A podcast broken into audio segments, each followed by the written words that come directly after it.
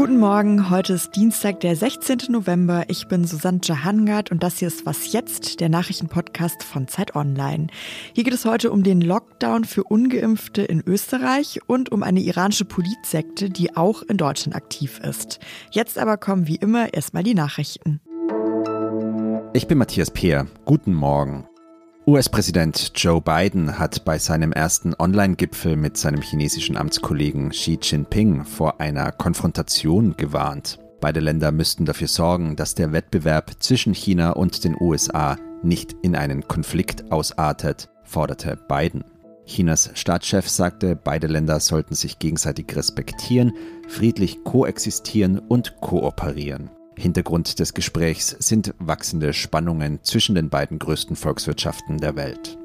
Zweimal ist er bereits gescheitert, nun versucht Friedrich Merz erneut Parteichef der CDU zu werden. Sein Heimatkreisverband Hochsauerland hat ihm gestern Abend die dafür notwendige Unterstützung ausgesprochen. Offiziell nominiert wurde auch der Außenpolitik-Experte Norbert Röttgen. Damit gibt es derzeit drei Kandidaten für die Nachfolge von Armin Laschet. Kanzleramtsminister Helge Braun hatte seine Kandidatur bereits am Freitag gestartet. Friedrich Merz will über seine Pläne heute in einer Pressekonferenz informieren. Redaktionsschluss für diesen Podcast ist 5 Uhr. Werbung. Sie hören gerne Krimis? Dann sollten Sie den spektakulären Auftakt der neuen Reihe von Arne Dahl nicht verpassen. Auf den Spuren angeblicher Klimaaktivisten deckt Ermittlerin Eva Nümann skrupellose Anschläge auf und geht der Frage nach, wo ist die Grenze zwischen dem Kampf um ein berechtigtes Anliegen und Gewalt. Stummer Schrei heißt das Hörbuch, ist erschienen im Hörbuch Hamburg Verlag und wird gelesen von mir, Peter Lonzek. Viel Spaß.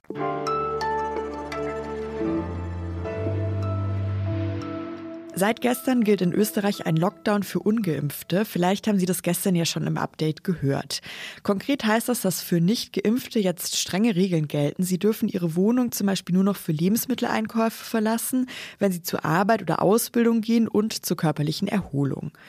Österreich will damit die vierte Corona-Welle eindämmen. Die ist dort nämlich ziemlich stark. Die sogenannte Sieben-Tage-Inzidenz ist sehr hoch. Gestern lag sie bei fast 850. Simone Brunner ist freie Autorin für Zeit Online, lebt in Wien und ist jetzt hier bei mir am Telefon, um über diesen Lockdown zu sprechen. Hallo Simone. Hallo. Simone, der Lockdown ist jetzt noch ziemlich frisch, der gilt seit gestern, aber wie wurde der denn bisher aufgenommen? Ja, also wie du schon gesagt hast, also es ist noch etwas früh, das einzuschätzen. Er gilt seit 0 Uhr 0 vom Montag. Ich lebe selbst in Wien, habe da in der Stadt jetzt noch nicht so große Veränderungen bemerkt, dass da jetzt weniger Leute auf der Straße wären oder so. Aber was man vielleicht dazu sagen muss, ist, dass hier in Österreich schon seit einer Woche eigentlich eine Verschärfung für Ungeimpfte gilt, die sogenannte 2G-Regelung. Also seitdem sind Ungeimpfte auch schon vom Freizeitbereich ausgeschlossen, also dürfen nicht mehr in Lokale oder zum Friseur. Und diese Maßnahmen haben natürlich also zwei Funktionen. Also einerseits, dass die Menschen also ihre Kontakte beschränken, weil ja die Inzidenzzahlen sehr hoch sind und andererseits ähm, natürlich viel mehr, um Ungeimpfte also zum Impfen zu bewegen. Und was wir da gesehen haben seit der vorigen Woche ist, dass es mehr Impfungen gab als in der Zeit zuvor. Also es gab 116.000 Erststiche. Das ist so viel wie seit dem Sommer nicht mehr. Aber die Frage ist natürlich, ob das jetzt ausreicht in diesem Tempo, dass es in Österreich dazu kommt, dass eine Million Menschen sich impfen lassen, was ja die Schätzung ist also von Wissenschaftlern, dass wir genug Schutz haben, um weitere Wellen zu überstehen. Du hast jetzt in einem Artikel geschrieben, der starke Staat ist wieder da. Hat dich das denn überrascht, dass die österreichische Regierung da jetzt so durchgreift? Eigentlich nicht. Also Österreich war immer gut darin, mit harten Maßnahmen die Zahlen nach unten zu drücken. Das war ganz am Anfang der Pandemie, so im März 2020.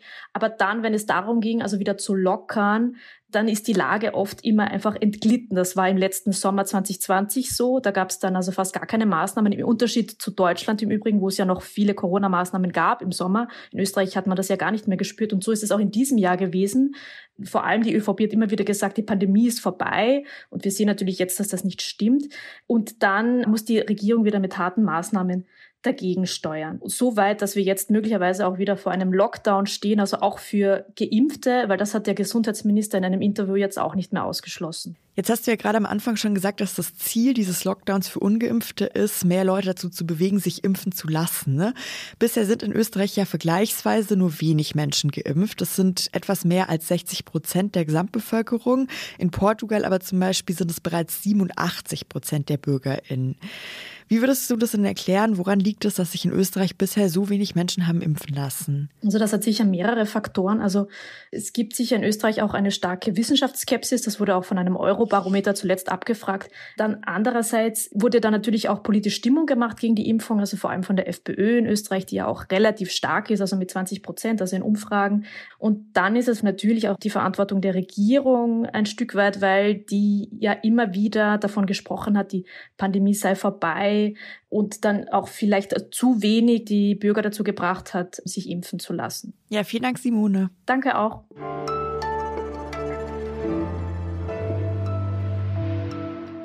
Und sonst so? Sind Sie mehr Team Katze oder Team Hund?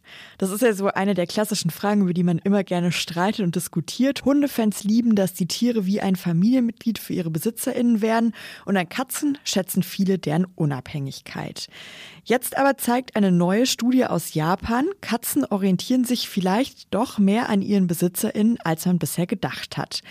In dieser Studie hat ein Team der Universität in Kyoto herausgefunden, dass Katzen die Stimme ihrer BesitzerInnen erkennen können, auch wenn sie diese nicht sehen und anders darauf reagieren als auf die Stimme von anderen Menschen.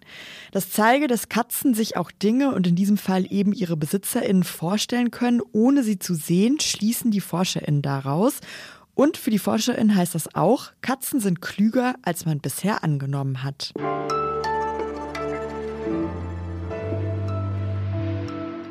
Dem klerikalen System im Iran stehen ja viele sehr kritisch gegenüber und auch im Ausland organisieren sich verschiedene oppositionelle Gruppen. Eine recht große und bekannte sind die sogenannten Volksmujahedin. Die inszenieren sich selbst gerne als demokratische und freiheitsliebende WiderstandskämpferInnen. Aber ehemalige Mitglieder dieser Gruppe berichten, dass sie dort manipuliert worden seien. Luisa Hommerich aus dem Investigativressort der Zeit hat sich diese Politsekte genauer angeschaut und vor allem, welche Rolle sie in Deutschland spielt. Hi Luisa. Hallo Susanne. Luisa, die Volksmujahideen haben auch eine Sektenzentrale in Berlin. Was weiß man denn über diesen Ort? Ja, also das ist so eine ganz hübsche Villa im Berliner Stadtteil Wilmersdorf. Offiziell ist da drin der Nationale Widerstandsrat Iran. Das ist eine Frontorganisation der Volksmujahedin und sie betreiben unter diesem Label Lobbyarbeit in Europa und den USA.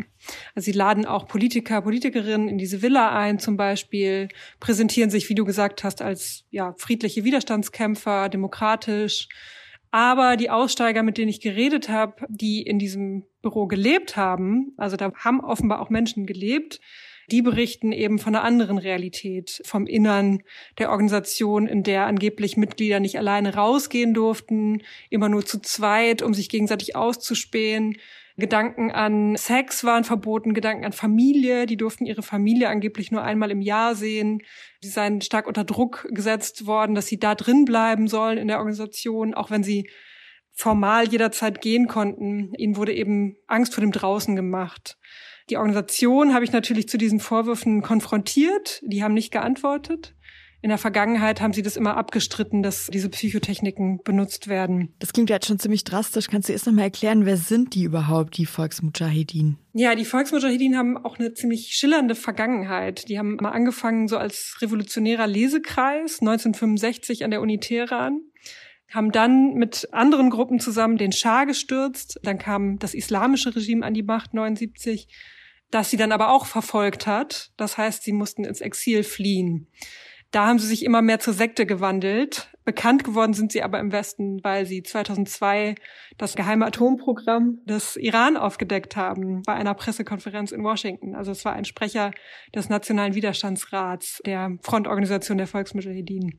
Und diese Enthüllung halt bis heute nach. Viele halten die Volksmujahedin bis heute für glaubwürdig und darunter sind auch deutsche Politiker und Politikerinnen. Du hast ja in deiner Recherche genauer gezeigt, dass es Bundestagsabgeordnete sind, die diese Organisation unterstützt haben. Wer war das denn genau und wie sah diese Unterstützung Unterstützung aus? Die Unterstützung geht zurück bis auf das Jahr 2005 mindestens. Da wurde das DSFI gegründet, das Deutsche Solidaritätskomitee für einen freien Iran.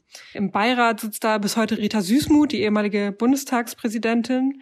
Und im Vorstand sitzen weitere, vor allem CDU-Politiker. Das DSFI ja, setzt sich ziemlich offen für die Volksmujahideen ein. Also die laden zu Konferenzen mit der Anführerin ein, begleiten die Aktionen der Volksmujahideen und geben denen auch einen seriösen Anstrich, könnte man sagen. Und so kam es, dass eben zum Beispiel auch Christoph Ploss und Christoph de Vries, zwei Hamburger CDU-Abgeordnete, sich bis heute für die Volksmujahideen auch einsetzen. Also Christoph de Vries nannte den Nationalen Widerstandsrat zum Beispiel eine demokratische Alternative zum iranischen Regime in einer Konferenz. Und er hat mir das auch bestätigt per Mail äh, über einen Sprecher, dass er das DSFI und den Nationalen Widerstandsrat für demokratisch hält. Was die Aussteiger eben bestreiten würden. Die sagen, im Innern sieht alles anders aus als von außen bei den Volksmujahideen. Danke dir, Luisa. Danke dir, Susanne. Und das war's mit Was jetzt an diesem Morgen. Ich bin Susanne Jahangard und unsere Mailadresse, die kennen Sie bestimmt und können Sie jetzt mit mir aufsagen, was jetzt zeit.de. Da empfangen wir Post und dann freuen wir uns, wenn Sie heute um 17 Uhr wieder einschalten zum Update. Bis dann, schönen Tag. Ähm, da habe ich in einer WG gewohnt, wo wir immer so Salons gemacht haben, also interessante Leute eingeladen haben, die uns dann was erzählt haben. Und einmal haben wir den Vater einer Freundin eingeladen, der sich engagiert hat für die Volksmujahedin.